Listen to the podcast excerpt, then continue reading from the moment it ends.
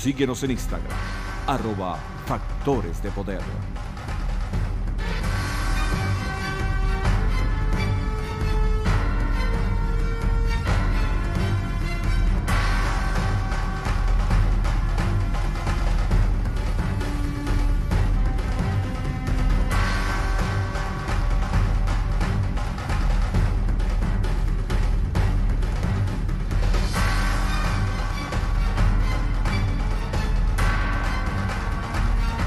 Agárrate con Patricia Poleo. Opinión estremecedora.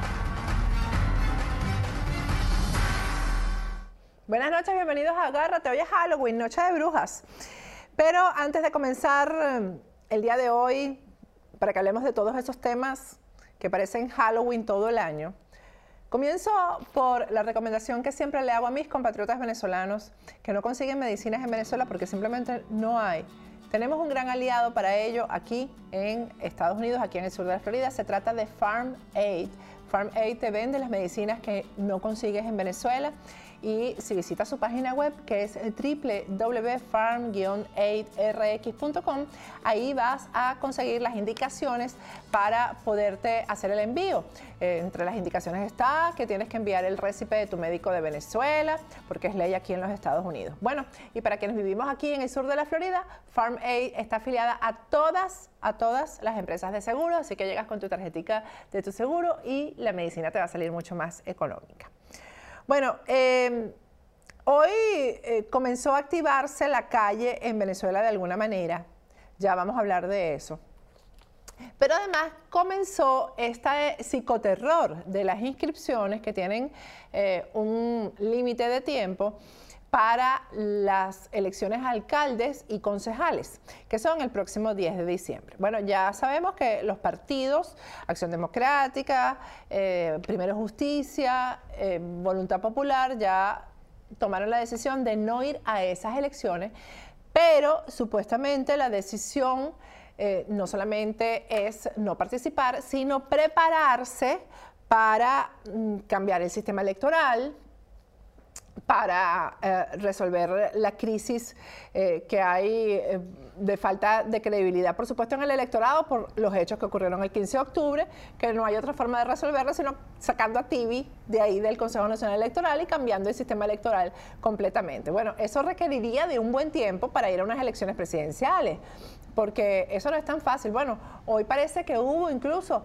una sesión en la Asamblea Nacional donde no fueron los diputados, los diputados no están yendo. Esos diputados que se escogieron con bombos y platillos, que nos causó tanta emoción porque éramos mayoría, bueno, no están yendo, no están acudiendo, no están asistiendo a las sesiones de la Asamblea Nacional porque, bueno, y porque que no los dejan montar los aviones. Entonces no hay una estrategia para reunirlos a todos en Caracas, así sea, y que los ciudadanos presten eh, espacio para que se queden a dormir ahí, para que puedan estar presentes en las sesiones de la Asamblea Nacional. No, no, no hacen nada, no, no hay ni siquiera una estrategia para simplemente hacer quórum y poder resolver ahí en la Asamblea Nacional, que es el órgano legítimo que representa al pueblo, los problemas eh, que hay precisamente eh, que tienen que ver con Consejo Nacional Electoral, eh, magistrados del TSJ, etcétera. Porque fíjense el tema, eh, cuando se escogieron estos magistrados del TSJ, incluyendo al malandro, mm, al jefe de Alpran, Michael Moreno, bueno, la gente no entendía lo grave de haber escogido a última hora, ese fue Diosdado, el cerebrito de Diosdado, haber escogido a última hora estos magistrados del TCJ que son juntos en llave con el CNE los que están acabando con la democracia en Venezuela, los que acabaron ya con la democracia en Venezuela, pero los que sostienen al régimen son ellos. Salió ayer en la noche la noticia de la habilitación política de Manuel Rosales. Ah, bueno, eh, pero es que ayer, con tanta noticia que había aquí, eh, yo no les conté que el viernes para amanecer el sábado, Michael Moreno junto con eh, algunos empleados de confianza del TSJ amanecieron de viernes para sábado, bueno, desbloqueándole las cuentas bancarias a este personaje, liberándole sus cuentas que son que están bastante nutridas y que, eh, bueno, esa sanción estaba implícita en la inhabilitación, porque él está enjuiciado por corrupción y por eso tenía las cuentas bloqueadas. Bueno, Michael Moreno, personalmente, quien por cierto en estos días eh, fue acusado por Nervis Villalobos, señalado, porque Nervis Villalobos, que está preso, que fue viceministro eh, de, creo que de la electricidad, la cosa eléctrica, el sector eléctrico, en tiempos de Chávez, sabemos en todos los en todos los chanchullos que participó hasta hacerse mil millonario e irse a vivir para España. Bueno, como está preso, entonces contó que él logró eh, que lo sacaran de las requisitorias internacionales dándole 30 millones de dólares a Michael Moreno. Bueno, Michael Moreno ha movido todo y Michael Moreno es el motor de todas las vagabunderías en Venezuela, porque él dice, Michael Moreno, que ya él tiene asegurado su lugar en Italia, donde le van a dar, mm, donde eh, en el momento que tenga que salir corriendo es porque la ley lo va a alcanzar. Si no es la ley venezolana, va a ser la ley internacional, pero lo va a alcanzar.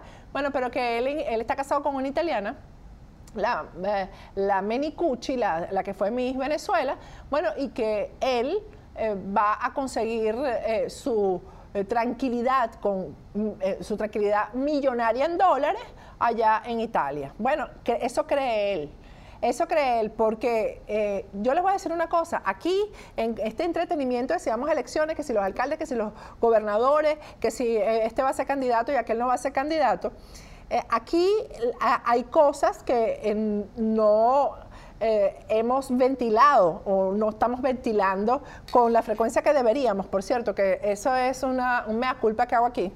en este programa, por ejemplo, como los casos de corrupción que siguen, siguen en Venezuela, porque es que ellos creen eh, que eh, esto no tiene fin y que van a poder retirarse como hacen, como cree a veces la gente que entra en el narcotráfico, que dice, no, yo me retiro en algún momento, no te puedes retirar, porque ya entraste, ¿verdad?, en la mafia y no te puedes retirar. Bueno, eh, hay un caso, porque, y el Michael Moreno tiene la mano metida en todo, o sea que ese no se va a poder salvar como no se ha podido salvar la señora aquella que ahora es venerada por algunos, la Luisa Ortega Díaz, porque también le dije al equipo de producción, tenemos que organizar, hacer un programa para recordarle a la gente las cosas que ocurrieron por la responsabilidad de esta señora, no solamente casos de persecución política, sino los hechos de corrupción y de narcotráfico que esta señora contribuyó a que eh, se taparan, porque ahora da unas declaraciones y la señora es una diva ahora. Por alguna razón esta señora no puede entrar en los Estados Unidos. Y ese cuento se lo vamos a echar nosotros la semana que viene, pero una cosa bien argumentada y bien detalladita. Bueno, les decía, Manuel Rosales ahora va a ser uno de los que le va a lavar la cara al régimen, porque em, se va a escribir, hasta este momento parece que no se ha escrito, porque se va a inscribir a la alcaldía de Maracaibo, pero eh, ahí estaba Enrique Márquez, que ustedes saben que es el jefe eh, del partido de Manuel Rosales, reunido con la Tibi, con la Úrsula. Me imagino que a lo mejor pidiendo prórroga para tomar la decisión de inscribirse, porque eh, por supuesto que la habilitación y el desbloqueo de las cuentas bancarias de este sujeto no es para que le vaya a hacer un servicio al país y a la democracia, es para que le haga un servicio al régimen y a la dictadura y para que vaya contra precisamente los sectores de oposición que mantienen al gobierno en jaque permanentemente, que son los que precisamente no se prestan para las vagabunderías del gobierno. Y ustedes saben qué sectores son. Bueno, les decía, esta gente ninguna se va a salvar. El Manuel Rosales, ¿verdad? Va a pasar, y ya ha pasado, para los organismos de inteligencia de Estados Unidos, para la comunidad internacional, a formar parte de eh, esos cómplices que han permitido y siguen permitiendo que quede, eh, eh, que ese gobierno permanezca en el tiempo, indefinidamente, el régimen chavista madurista. Pero fíjense, las investigaciones se siguen dando y eso es lo que yo quiero aclararles a ustedes. Las investigaciones, los casos, investigaciones tanto en Venezuela como en el exterior, con los organismos de inteligencia. Si no, fíjense cómo detuvieron a Nervis Villalobos, que creía que él iba a andar tranquilito por España viviendo la vida loca. Bueno, hay un casito, por ejemplo, de una mafia italiana. Una mafia italiana que está metida en los negocios de petróleos de Venezuela. Todos los negocios que se han hecho con petróleos de Venezuela lo que han servido es para arruinar al país, para que usted esté pasando hambre, usted no consiga medicinas, usted no consiga alimentos, ¿verdad? Y que quienes hicieron los negocios vivan como no habrían vivido nunca, ni con mil años de trabajo productivo. Fíjense, ya hay investigaciones y de eso, eso lo vamos a desarrollar nosotros, porque ya le dije al equipo de producción, vamos a dedicarnos a, a seguir develando los chanchullos y las cosas que el mundo entero debe saber de lo que hace el gobierno, pero además con complicidad de la oposición, porque eso es muy importante de un sector de la oposición. Hay unas investigaciones que están en curso, no solamente en Venezuela, sino también eh, fuera del país, que comprometen, señores, a empresarios venezolanos en el tema de lavado de dinero, lavado de activos. Eh, que son venezolanos, pero con nombres italianos, es decir, tienen doble nacionalidad. Yo les voy a dar los nombres, los tengo aquí porque no me quiero equivocar, porque no son nombres criollitos, ¿no? Giovanni Ramón Furlaneto y Adriano José Furlaneto. Esos dos nombres. No, que no se les olviden ese apellido, el a ustedes ese apellido Furlaneto. Y eh, que tienen posibles vinculaciones con eh, Franco Lauricela. No se olviden ustedes de este nombre. Todos señores de familias italianas con negocios con PDVSA. La mafia italiana metida en PDVSA. No se olviden de esto, porque aquí, de este, este pedacito de cuerda, cuando se empiece a jalar, señores, ustedes no saben lo que va a traer. Y yo se los voy a contar aquí en Agárrate, porque no los voy a pelar. Bueno, vamos a el tema de cómo se está activando en la calle la oposición de verdad la oposición que sí quiere que salga Maduro y el sistema de gobierno de Venezuela. Vamos a ver el paquete eh, periodístico que hizo La Voz de América acerca de una em, marcha que hicieron dirigentes políticos y representantes de la sociedad civil en Venezuela hasta la OEA. Vamos a verlo.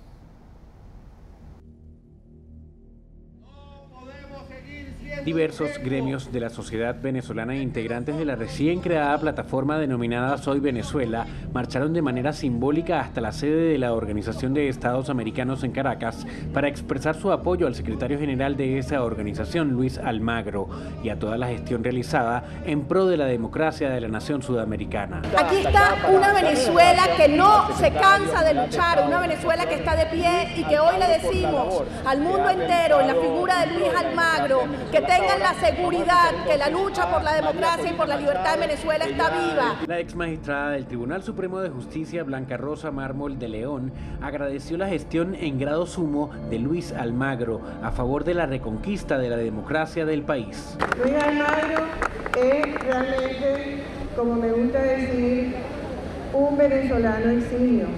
Es un venezolano asimilado porque se comportan como tal. El presidente venezolano Nicolás Maduro, por su parte, criticó la actuación de Luis Almagro al frente de la organización hemisférica y pidió reconocer que el chavismo es la fuerza determinante de la vida electoral del país. Quien no reconozca eso en Venezuela, no digamos en Washington, en Madrid y en Bogotá, que no lo reconocen ni lo reconocerán nunca, pero quien no reconozca eso en Venezuela está ausente de la realidad. Álvaro Algarra, Voz de América, Caracas. Bueno, estaba Nitu marchando. Recuerden lo que dijo Nitu ayer. Visiten la página web de Nitu que es www.nituperezosuna.com para que vean ahí toda la investigación que se ha hecho sobre la, nacionalidad de Nicolás Maduro. Bueno, eh, y Lilian Tintori hoy apareció de unas declaraciones acerca de eh, lo importante que ha sido el apoyo del Grupo de Lima. Vamos a verlas.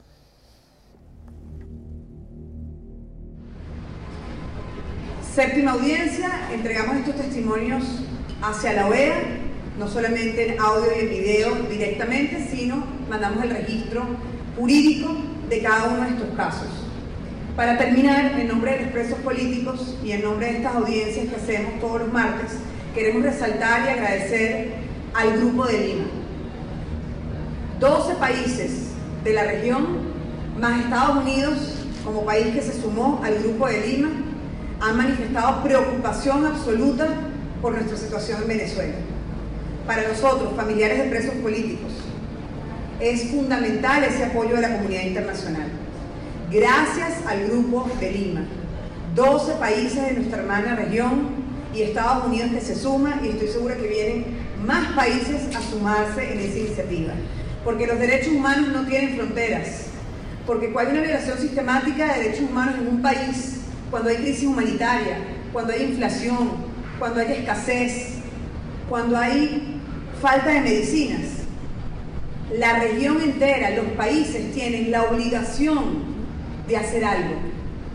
Así que en nombre de todos los familiares de los presos políticos y los familiares que han dado testimonio ante la OEA, queremos resaltar y agradecer muy en alto al grupo de Lima.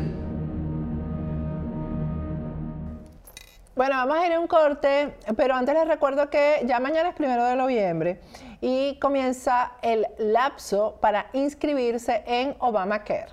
Es obligatorio, es ley y recuerden lo que dijo aquí la representante de Opportunity Insurance, que en esta oportunidad solamente eh, el, el, lapso va a durar hasta el 15 de diciembre, es decir, es, son 45 días para inscribirse en Obamacare. No va a haber una prórroga, ella lo explicó aquí. Comunícate con Opportunity Insurance, que ellos te van a asesorar bien acerca de los beneficios del Obamacare, que es lo que eh, mejor eh, eh, corresponde con tus... Em, con tu sueldo, con tus ingresos, etcétera, etcétera, para que no pagues más, pero tampoco pagues menos y después te venga la multa. Así que vamos a ir un corte y al regreso más de agárrate.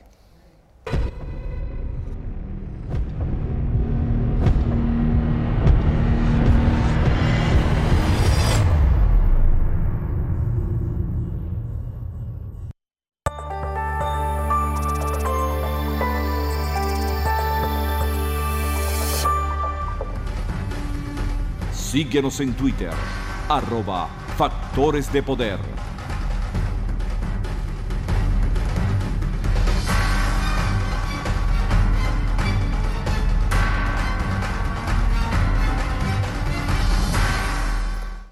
Regresamos con Agárrate. ¿Tienes problema de liquidez? ¿Necesitas efectivo, una plática para pagar una deuda, las tarjetas o para emprender un negocio? Bueno, Global Enterprise te resuelve eso súper rápido.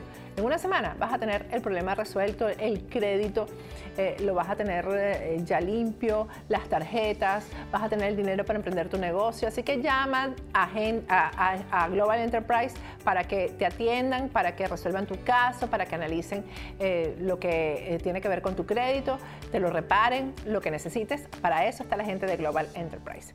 Bueno, ya tenemos vía Skype a José Vicente Aro.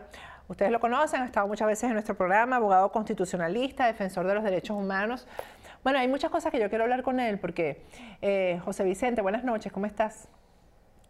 Hola, ¿qué tal? Buenas noches, Patricia. Saludos, como siempre, saludos a la audiencia. Mira, José Vicente, porque es que aquí, eh, en todo esto que estamos viviendo en Venezuela, yo creo que no ha habido una crisis dentro de la oposición como la que se está dando en este momento. Eh, yo creo que aquí ha habido violaciones a la Constitución de lado y lado. Eh, y no puede ser que uno seleccione, bueno, este, este, esta vez sí viola la Constitución y ahora no la violo. No, la Constitución no se puede violar a mi entender. Eh, y yo creo que las responsabilidades, porque lo que, eh, la consecuencia de violar la Constitución es simplemente que se violan automáticamente los derechos humanos y que los ciudadanos no tienen eh, simplemente paz, que para eso es que debe, para eso es la Constitución y para eso es que debe trabajar un régimen, un gobierno, para que haya paz en la ciudadanía. Bueno, hemos visto esta, estamos viendo yo creo, y te, voy a hacer como, como una especie de reflexión antes de, comenzar la conversación, porque estamos, yo me acabo de enterar, por ejemplo, que Didalco Bolívar es el candidato del PSV al municipio Girardot en el estado de Aragua, es decir, en Manacay. O sea, estamos viendo la inscripción de candidatos más nefastos, o sea, los corruptos más corruptos. El caso de Manuel Rosales parece que está debatiéndose eh, entre inscribirse o no inscribirse. Bueno, otras cosas, otra gente a la que no quiero ni mencionar, bueno, para violar la Constitución, es decir, para seguir violándola. Y el gobierno necesita eh, este tipo de candidatos también en la oposición eh, para poder legitimar lo que es la permanente violación a la Constitución con el tema del sistema electoral, con eso se violan los derechos humanos porque no tienes derecho a elegir, etcétera, ¿no? Yo quiero eh, comenzar esto con, las palabras de Nicolás Maduro ayer a los gobernadores donde les dio plata, pero primero los humilló, porque entonces les doy dinero, pero ustedes tienen que someterse a, violar la constitución conmigo. Eh, prácticamente eso es lo que les dice, ¿no? Y estos gobernadores, los cuatro de oposición que se juramentaron, que ya tú me vas a explicar si violaron la constitución o no juramentándose, eh, bueno, bajan la cabeza, se quedan callados, ahí no hay derecho a réplica, ahí nadie puede protestar. Eh, es decir, ellos van ahí, por ejemplo, la gobernadora del Táchira representando al pueblo del Táchira, pero se quedan callados. Es decir, el pueblo del Táchira tiene que estar en silencio y bajar la cabeza para que les den eh, una limosna. Vamos a ver lo que dijo Nicolás Maduro y vamos a conversar con José Vicente Aro. La revolución bolivariana, así lo declaro, ante este Consejo Federal de Gobierno y frente a estos cuatro gobernadores legítimos electos por los votos del pueblo para la oposición, necesita una oposición democrática, constitucionalista, que nos reconozca como actor social y político, que se deje reconocer, que dialogue por los grandes intereses del país y que juegue a la verdad, a la paz y que juegue por el destino de Venezuela.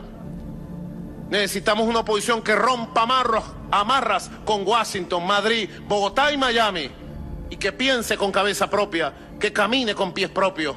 Ojalá, ojalá, Dios santo, más temprano que tarde tengamos una oposición nueva, una oposición renovada, una oposición democrática, con la cual... Bueno, eso es. Eh, estos gobernadores, José Vicente, que se juramentaron ante la Asamblea Nacional Constituyente, ¿violaron la Constitución o no?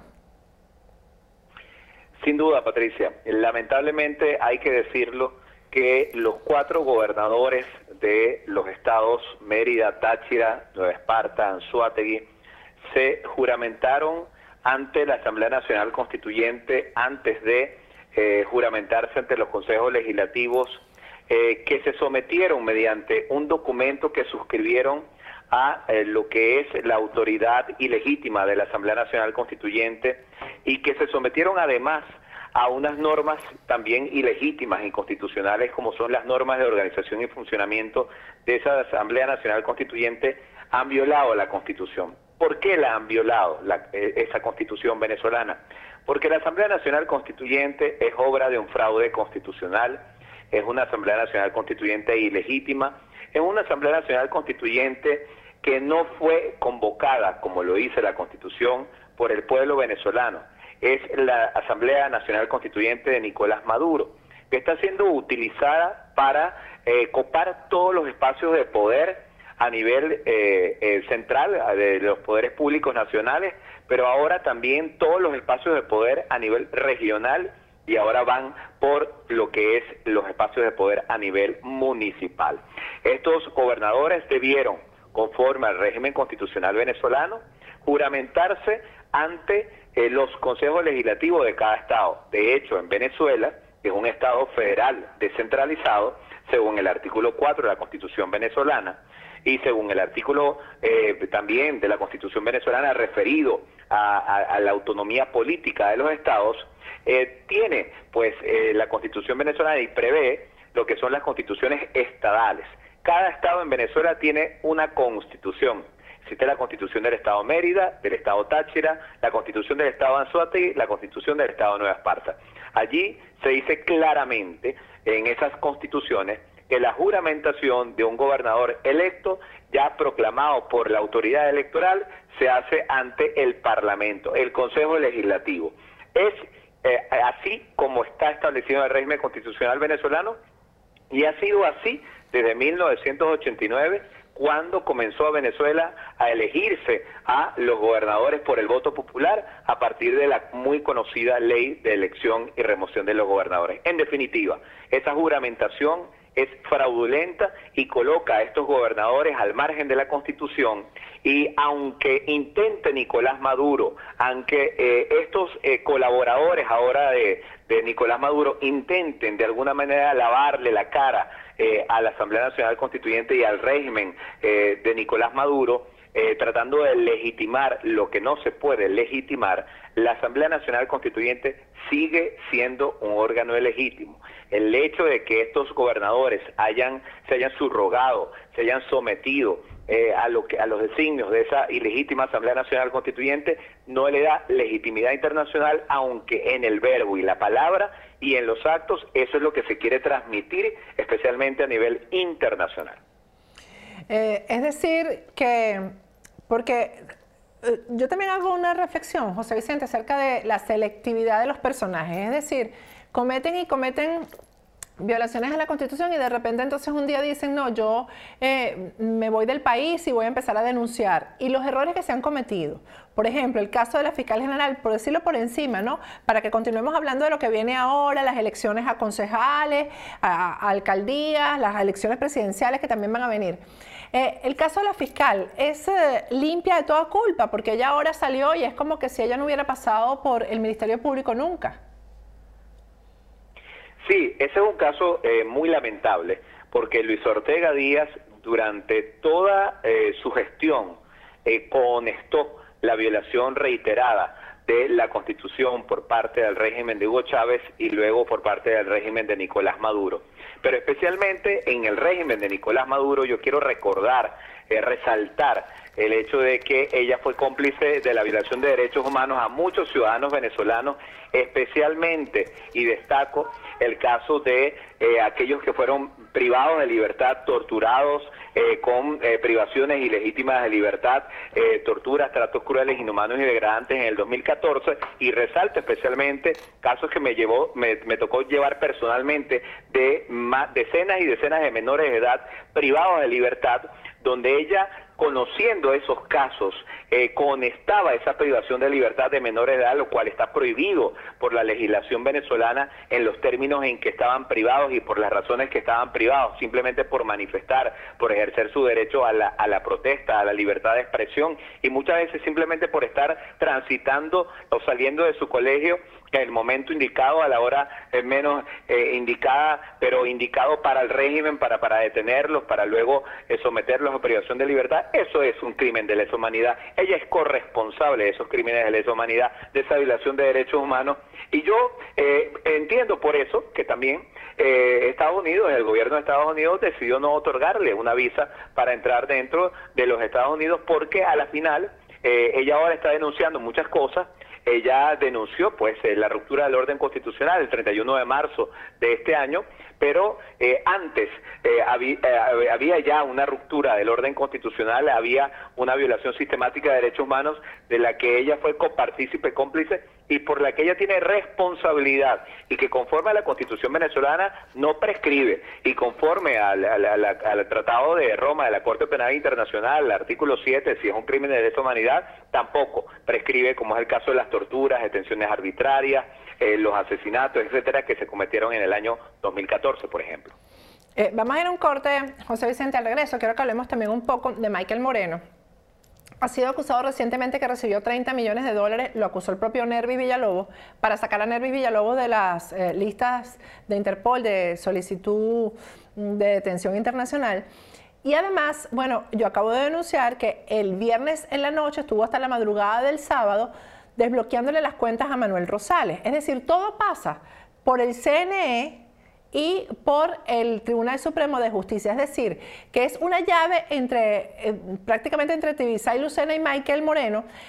Pero ambos están haciendo diligencias, José Vicente, para irse del país y pasar como eh, a, un, a, un, reposo. Es decir, ellos, eh, por ejemplo, Michael Moreno tiene planes de irse a Italia, eh, y eh, la señora Tibisay Lucena ya está hablando con el régimen para retirarse.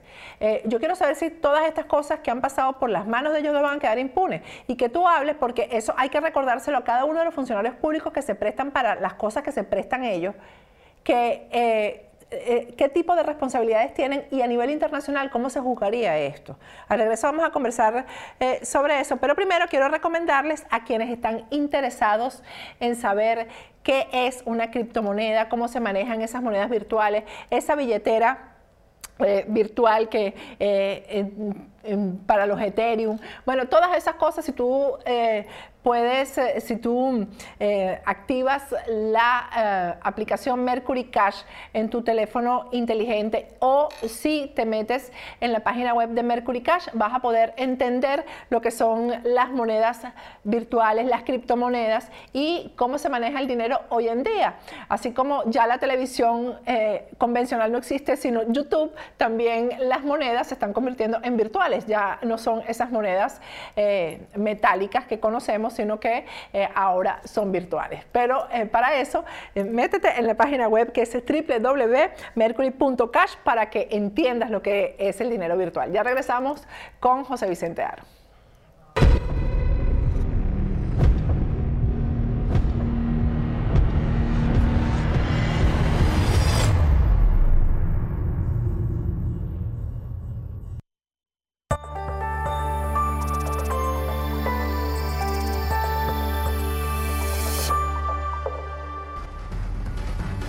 Suscríbete en nuestro canal de YouTube, activa las notificaciones y mantente informado.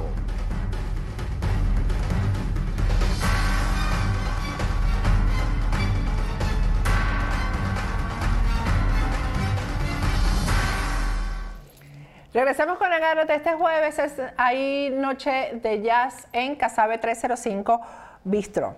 No te lo pierdas porque además de buena música vas a disfrutar de los exquisitos platos del chef eh, Diego Tejera. Así que no te pierdas eh, el, jueves, la noche de jazz en Casabe 305 Bistro. Ahí tienen ustedes eh, la dirección.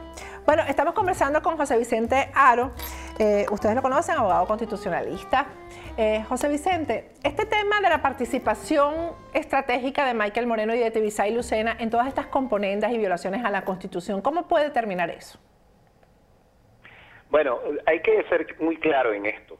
Eh, así como eh, sucede en el caso que referíamos anteriormente de Luis Ortega Díaz, en donde a pesar del viraje que ella dio a partir del 31 de marzo de este año 2017, ella eh, fue eh, y es eh, corresponsable de violaciones sistemáticas de derechos humanos que se cometieron especialmente en el año 2014 eh, y que deben ser calificados como crímenes de lesa humanidad, torturas, tratos crueles, inhumanos y degradantes, asesinatos eh, que, no, que quedaron impunes, eh, todo lo que fueron las detenciones arbitrarias, inconstitucionales, eh, y en general la persecución a la población civil por, por razones políticas que ocurrió en el 2014 y ella es corresponsable de eso. Eh, y eh, son eh, pues, pues, esa responsabilidad penal es nacional e internacional y no prescribe. De la misma manera queda el caso y quedará el caso de Michael Moreno y de eh, Tibisay Lucena eh, eh, y de todo funcionario público que de alguna manera eh, en algún momento decida abandonar el régimen eh, y quizás refugiarse en el exilio o asumir alguna otra responsabilidad bajando el perfil para tratar de evitar la responsabilidad que tienen. Eh, porque en el caso de, de, de Michael Moreno y del Tribunal Supremo de Justicia, donde la responsabilidad no solamente es de él, sino también de los magistrados que junto con él suscriben una serie de decisiones judiciales abiertamente inconstitucionales, violatorias de derechos humanos. Bueno, ahí debemos recordar que el artículo 29 de la Constitución venezolana expresamente señala que eh, los crímenes graves en materia de derechos humanos eh, son imprescriptibles. Eh, no hay eh, tiempo de prescripción y eh, esos crímenes, eh, las acciones para eh, ejecutar su responsabilidad podrá hacerse valer en cualquier momento. Hay que recordar también eh, que la Constitución venezolana señala que todo eh, funcionario público que ordene o ejecute una orden eh, violatoria de los derechos humanos tiene una responsabilidad civil, penal, administrativa, disciplinaria según los casos.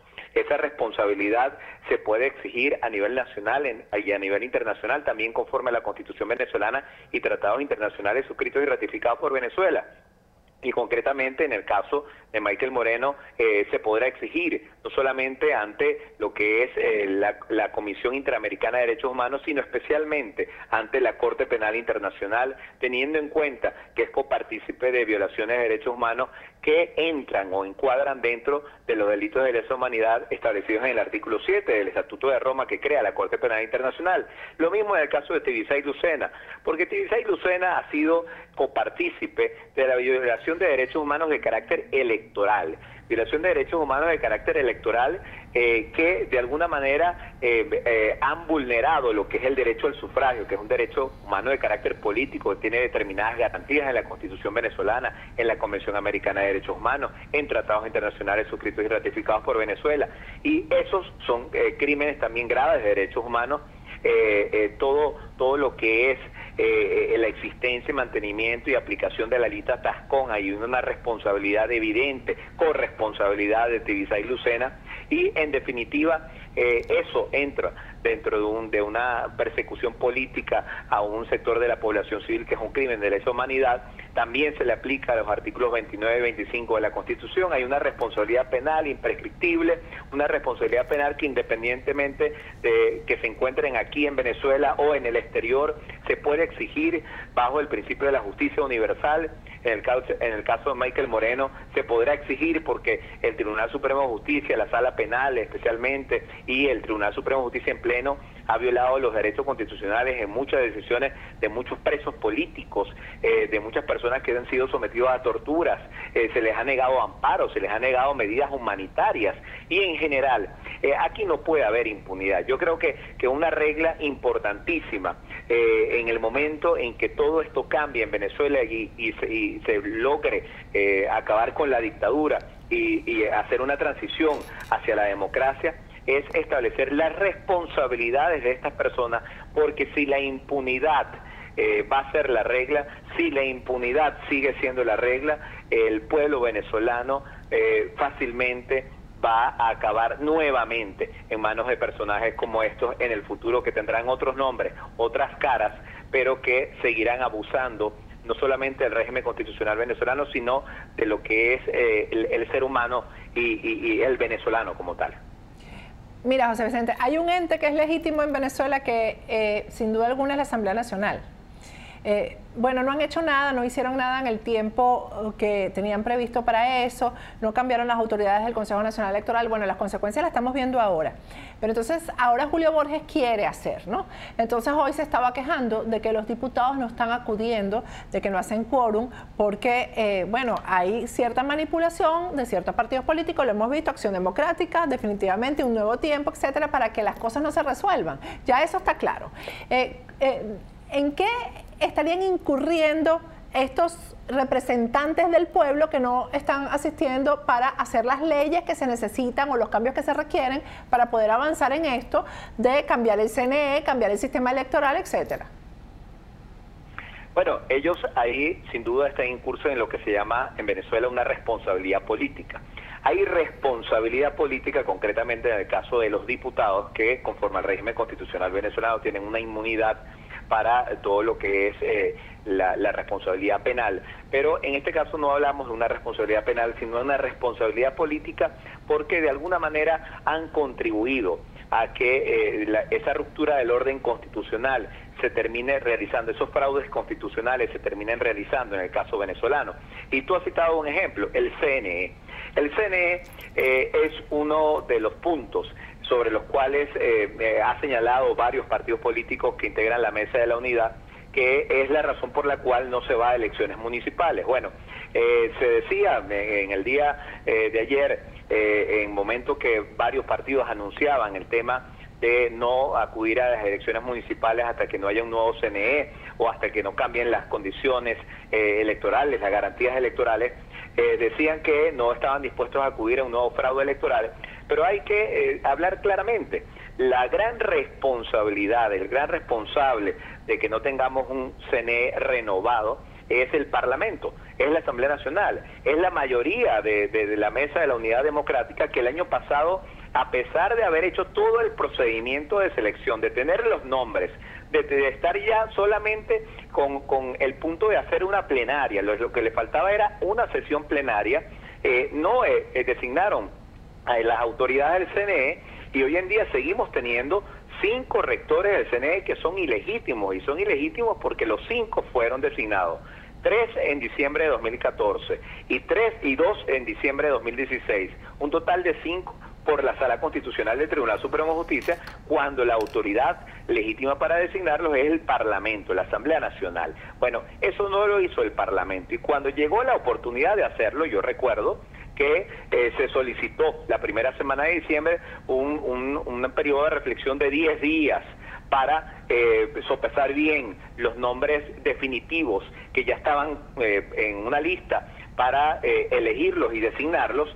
Y bueno, esos 10 días fueron aprovechados por el régimen, utilizando la sala constitucional nuevamente para designar a Socorro Hernández y a, Tania Amelio para un nuevo periodo. Bueno, eso eh, es muy grave porque luego este año que se prometió que se iba a renovar la figura de, del CNE, que se iba a hacer una renovación del sistema electoral, bueno, no se hizo tampoco nada en la, en la Asamblea Nacional. Este año prácticamente no se ha legislado, eh, eh, hubo prácticamente un acuerdo en no sacar leyes. Usted cuenta cuántas leyes sacó la Asamblea Nacional este año y, y bueno, no, no alcanza, o sea, sobran los dedos de una sola mano para, para hablar de eso.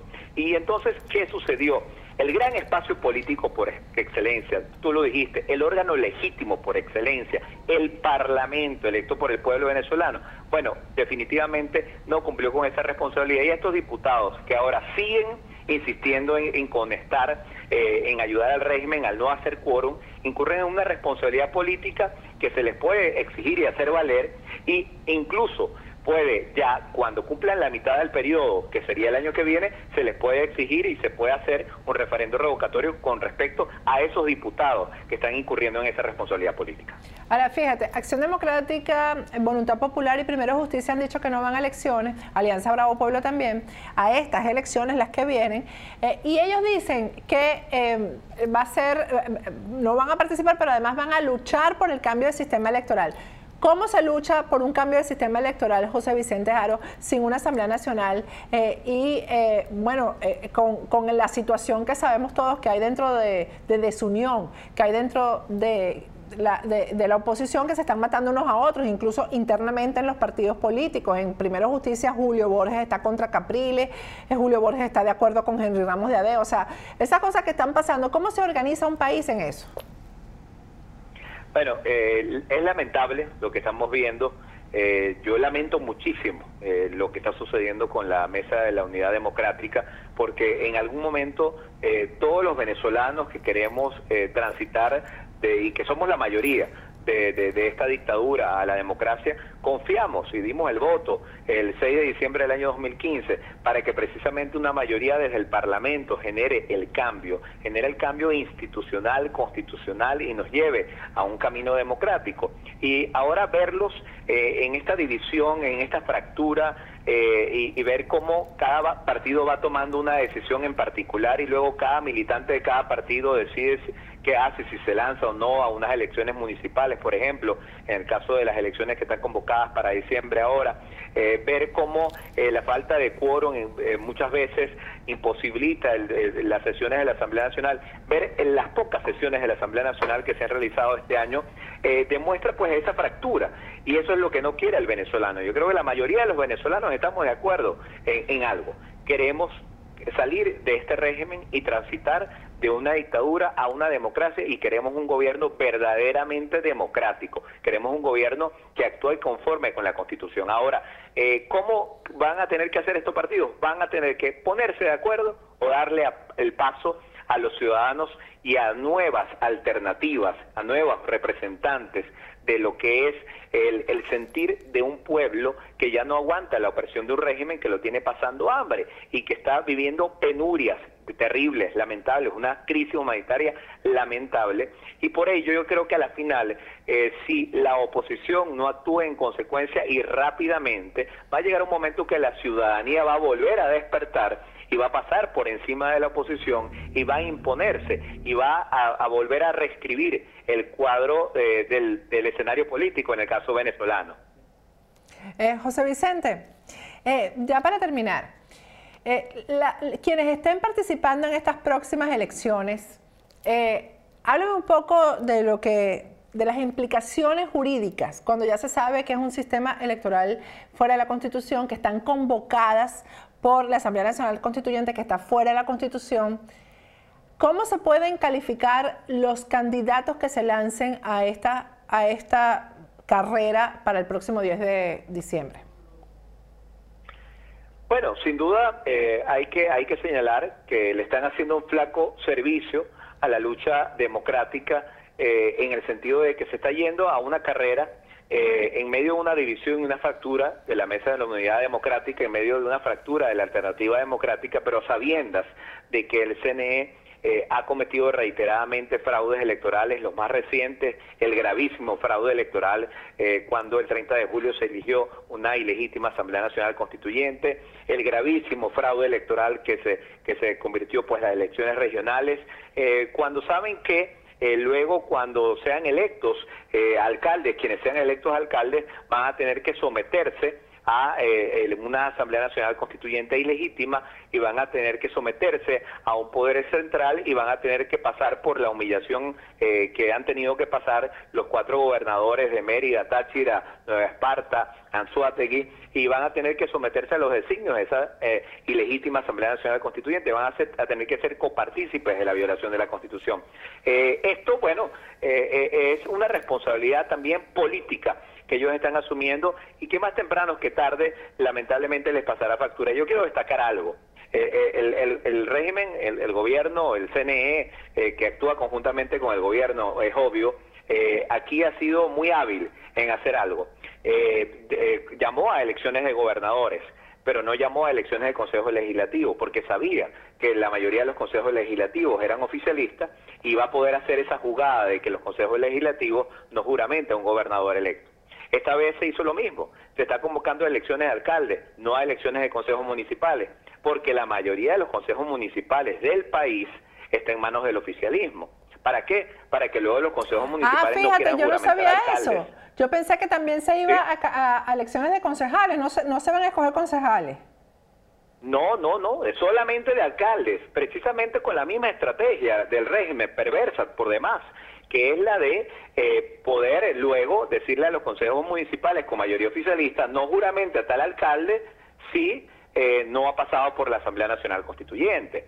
Entonces, ese, eso, eso nos va a crear un problema, o les va a crear un problema a, todos esos alcaldes que resulten electos porque se les va a imponer, se les va a querer eh, de alguna manera someter a la Asamblea Nacional Constituyente, so pena de que pase, eh, le pase lo, mismo que le pasó al gobernador electo por el Estado Zulia, Juan Pablo Guanipa, y que se le queda de poner ilegítimamente al cargo, inhabilitar incluso para participar en una nueva elección.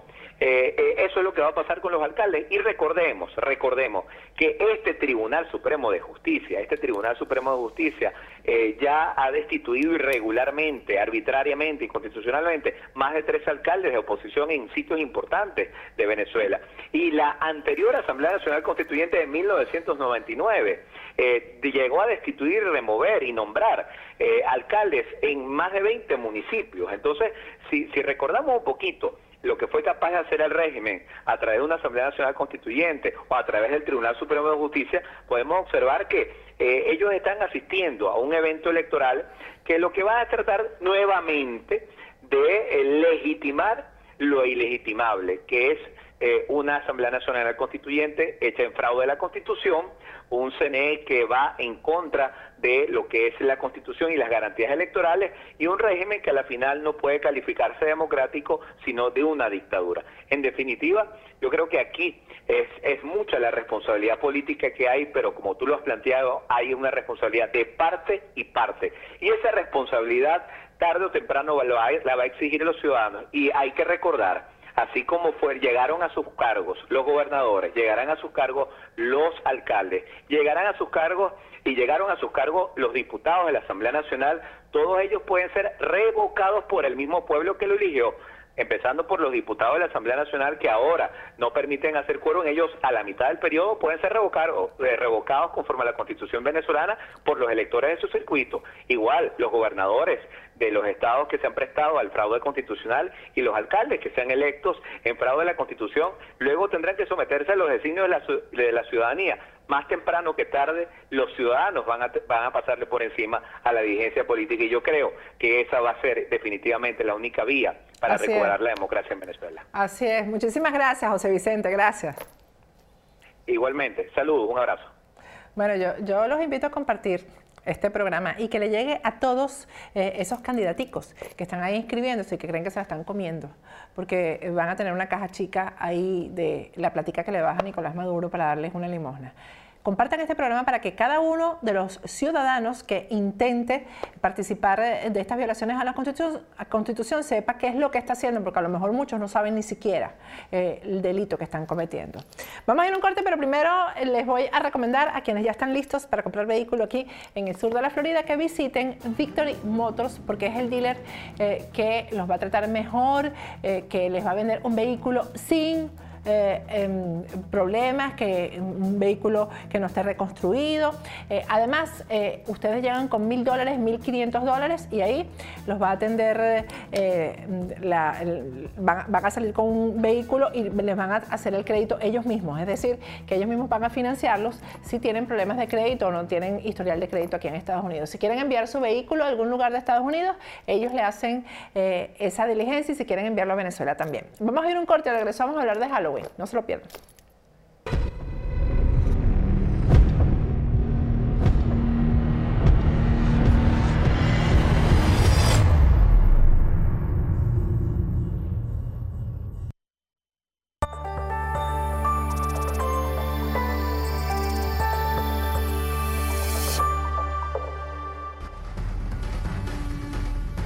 Síguenos facebook.com slash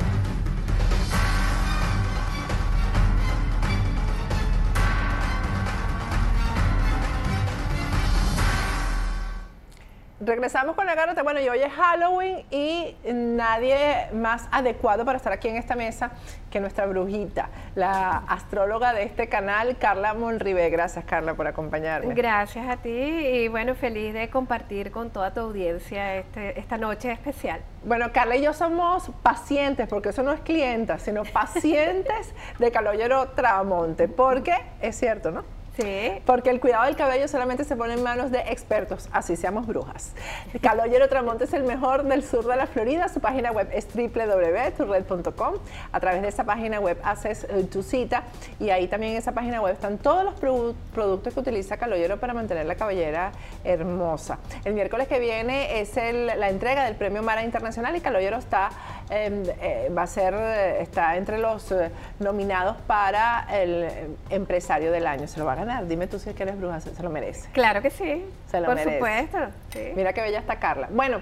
Eh, vamos, Carla, antes de comenzar a hablar de Halloween, a eh, ver y escuchar lo que el brujito jodedor, el brujo jodedor, Rafael Leidens, nuestro comediante querido, tiene que decir sobre Halloween, Venezuela, Maduro, etc. Vamos a ver el video.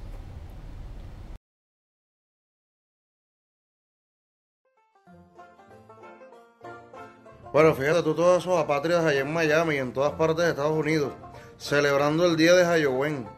Tú le preguntas a esos apátridas quién es el Silbón y no saben. Le preguntas quién es la Sayona, tampoco saben. Ah, pero le preguntas quién es Halloween, eso sí se lo saben. ¿Quién es Halloween? ¿Tú lo conoces? Nosotros no celebramos nada apátrida, porque nosotros somos de esta tierra, ¿verdad? Y no vamos a celebrar esas fiestas paganas del imperio norteamericano. Por cierto, ¿cuándo es que cumpleaños Fidel? Hay que celebrarle una fiesta Fidel, ¿verdad? El día de Fidel Castro, dices tú. ¿Ok? Bueno, vamos a hacerlo. Mr. Trump, te odio. Eres lo peor que me ha pasado. Qué bonito, qué lindo, ¿verdad? Bueno, lo primero que hay que decirle a Maduro es que en este país se trata de que los niños sean felices. Aquí mm. eh, Halloween, por supuesto que todo esto tiene su historia, ya Carla va a hablar de esto, pero aquí es un día hermoso donde los niños salen a pedir caramelos, chocolates eh, y la gente se los da eh, y donde a los niños salen por las calles a pedir y no les pasa nada. Mm. Eh, salen acompañados de sus padres, ahí no pasa nada, aquí no hay crímenes, cuando vayas a, tocar una puerta no te van a secuestrar, etcétera, etcétera, ¿no? así que Halloween aquí es una fiesta para los niños, es una fiesta que celebran ellos y son felices, porque se supone que un gobernante lo que debe buscar es la paz y la felicidad de su pueblo.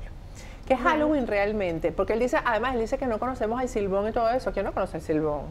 Bueno, ¿Ah? pues, como buenos venezolanos tenemos muchas tradiciones, mucha fe y se venera las ánimas. Eh, de hecho, en la cultura latina eh, se celebra el primero de noviembre, el Día de Todos los Santos, el Día de Todos los Muertos también, dependiendo del país, pero se hace esa devoción hacia los seres que están en el más allá. Eso se hace, lo que pasa es que lo de Venezuela ya es de terror. Halloween no se refiere tanto al terror como lo de Venezuela, que es de terror. Venezuela vive Halloween todo, todo el año, todos los días. Lo que pasa es que el Halloween eh, proviene de una palabra inglesa, porque es una tradición más que todo irlandesa, de hace miles de años, la cultura celta, que se refiere al All Hallows Eve, es decir, es el día de los santos, el día de las ánimas, el día de los muertos, en donde se veneran los ancestros.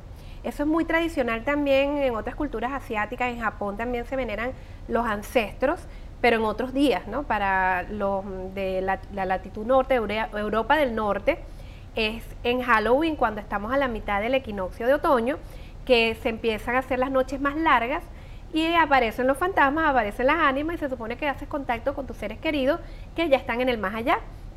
Entonces el ritual del día de hoy debería de ser ver las fotos de los muertos, de esos parientes que ya se fueron, que ya se nos adelantaron, ¿verdad? Y hablar con esa foto como que si estuviésemos hablando con ese pariente. Incluso puedes tener una experiencia paranormal, tener algún tipo de experiencia, sentir un aroma o escuchar algún sonido. Algo puede suceder en donde tú sientes que está esa comunicación o se te eriza la piel porque hay como una presencia de las personas que creen en el más allá. Me estás diciendo eso ahora, yo anoche eh, soñé con una persona muy querida que se me murió.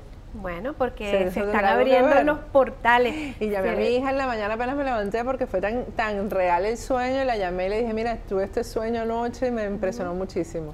En las culturas antiguas, el mundo de los sueños era como visitar el más allá. Nosotros llegamos a este mundo a través de un punto, que es el óvulo fertilizado. La mujer es el, el portal del universo. Y para los esotéricos hay portales transdimensionales, es decir, como que existen otras dimensiones en donde podemos hacer contacto con seres que están en esa dimensión, que pasaron de plano y que todavía su existencia está presente. Entonces, el Día de las Brujas se llama así, o el Halloween, que lo llaman también, ah, es el Día de las Brujas, porque justo para el último día de octubre se hacen muchos rituales, entonces está lo del caldero, así, haciendo pócimas y hay mm, ciertas configuraciones que están relacionadas con la agricultura también, con esta etapa del año en donde está la cosecha, entonces toma semillas para que tengan un efecto mágico y venga prosperidad el año que viene, todo eso se hace, entonces es mal llamado brujería, pero en realidad se trata de la eterna búsqueda del ser humano por las fuerzas sobrenaturales que rigen el universo, hacer magia. Y, de la magia surge la religión, de la magia surge la ciencia, la capacidad de curarnos. Es decir, que en realidad es un día de las personas más poderosas de la historia humana que han cambiado nuestra vida, que nos, nos han ayudado a vivir mejor gracias a todos esos esas prácticas, esos rituales. Esos rituales que se hicieron. En, ¿Qué recomiendas tú eh, para el día de hoy, para quienes nos están viendo? Eh, Carla, además de lo que hablaste de la foto, de tratar de comunicarse con quien se nos, se nos fue, eh, ¿qué otras cosas se hacen este día? Bueno, el día de hoy se acostumbra esto de, mm, salir, aquí en Estados Unidos se acostumbra a salir a pedir dulces, todo eso, pero si lo vas a hacer y, crees en el misticismo, si te gusta el esoterismo, ¿verdad? Ah, yo sé que no todo el mundo le gusta, pero bueno, si eres el tipo de persona que tiene ese punto en el corazón, que se siente en contacto con toda la naturaleza y que cree que la naturaleza puede darle magia, en el recorrido que hagas esta noche o las personas que están en países más peligrosos, si pueden salir a un lugar cercano donde estén frutos silvestres, toma tres de cada cosa. Entonces, por ejemplo, tomas tres hojitas de un árbol, tres fruticas de otro árbol. No puede ser de un jardín privado, tiene que ser de la naturaleza. Que estén vivos también, que tengan vida, no pueden ser hojas secas. Entonces tomas tres de diferentes tipos de especies y pones tres en cada esquina de tu casa y pides por la protección de tu casa pides para que solamente entre, que, solamente se abran portales transdimensionales para tus seres queridos, que no lleguen los espíritus burlones ni la negatividad de otras personas. Y tú puedes ponerte al frente de tu casa y decir, nadie entra a mi mente con los pies sucios, nadie ensucia mi espíritu, no hay nadie que venga a ensuciar esta casa y así pides por protección y por buenas energías para el energías del, sobre todo. del año que está ahora el que está terminando y el año que viene. Y el año que viene. Gracias Carla. Encantada. aquí te tenemos que tener antes de que termine el año con las predicciones para el 2018 muchísimas gracias. Bueno Carla tiene todos los días su programa aquí en este canal eh, a las 7 eh, de la mañana. Hay gente que me dice no salgo sin ver a Carla y sin ver qué es lo que me lo que me tiene previsto para el día de hoy así que bueno. Gracias. Bueno soy su servidora a través de Patricia. Gracias Patricia por esa oportunidad. Gracias a ti. Bueno, yo me despido hasta mañana. Feliz Halloween.